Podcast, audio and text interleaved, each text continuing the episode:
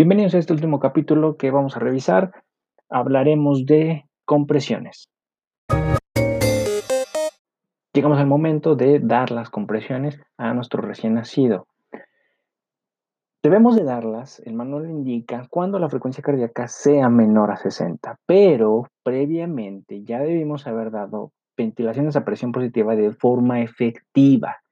Si no hemos logrado que esas ventilaciones sean a presión positiva de forma efectiva, no pasaremos a dar compresiones si no se ha logrado por lo menos un ciclo de forma efectiva. Entonces, quede bien claro. No pasaremos a compresiones si no ha sido efectiva la ventilación. ¿Ok? Claro, este punto, las compresiones son, se van a dar de igual manera como en el lactante. Entonces buscamos las tetillas, dos dedos. En este caso van a ser dos pulgares porque va a ser acompañado de las ventilaciones. Van a ser a dos pulgares. Recuerden, comprimo, no exprimo. Por lo tanto, solo se mueven los pulgares. ¿Ok? La frecuencia va a ser mucho más rápida que la anterior debemos de dar por lo menos 120 eh, eventos, ¿ok? Por lo tanto, va a ser mucho más rápida. Lo mismo, la misma recomendación, usen su metrónomo. Usen el metrónomo y sigan esa secuencia. Y el conteo va a ser más o menos así. Y 1, y 2, y 3, y ventilo. Y 1, y 2, y 3, y ventilo. Recuerden ser rápidos. La recomendación es que se acostumbren al metrónomo para después eh, ya no usarlo por la por que ustedes ya se acostumbraron al ritmo. En cuanto a la vía aérea, aquí se va a modificar el agregar el tanque de oxígeno, ya lo mencionamos en el capítulo anterior, en este momento ya tenemos que agregar el tanque de oxígeno y proporcionar el 100% de FIO2. Entonces, conéctenlo a la fuente de oxígeno, proporcionen esa FIO2 y tengan un buen sellado de esa mascarilla. Recordar que debe ser de la medida del recién nacido y cuidar que sean de forma efectiva esas ventilaciones.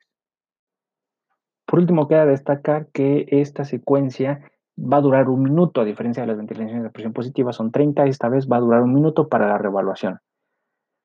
Recuerden no olvidar la, la constante revisión de la saturación de oxígeno de acuerdo al minuto de nacido entonces, tomar en cuenta que desde el primer minuto debe saturar menos de 60 a 65 y de ahí lograr, después de los minutos, que eh, la saturación se mantenga en el, o llegue aproximadamente al 100. Una vez que nosotros ya pasó el minuto, revaluamos y esta frecuencia cardíaca aumentó de esos 60, detendremos las compresiones y continuaremos de ser necesario con la ventilación a presión positiva. Si se supera los 100 latidos por minuto, revaloremos al recién nacido de acuerdo a la saturación o alguna otra indicación para decidir si continuamos con la ventilación a presión positiva o no.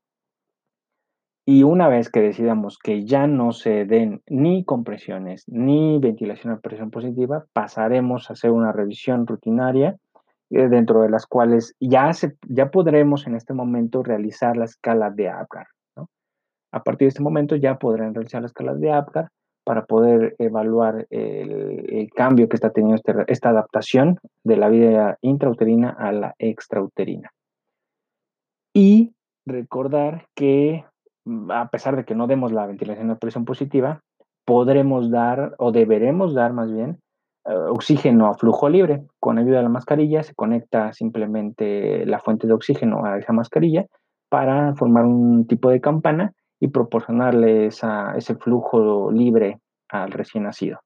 Y en este momento ya podremos llevarlo con la madre para que le dé calor incluso comience a amamantarlo, ¿no?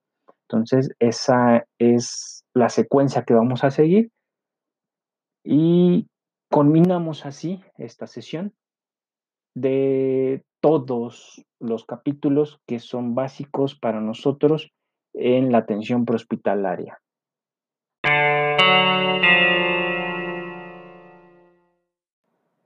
Cualquier duda para servirle. Nos vemos hasta la próxima.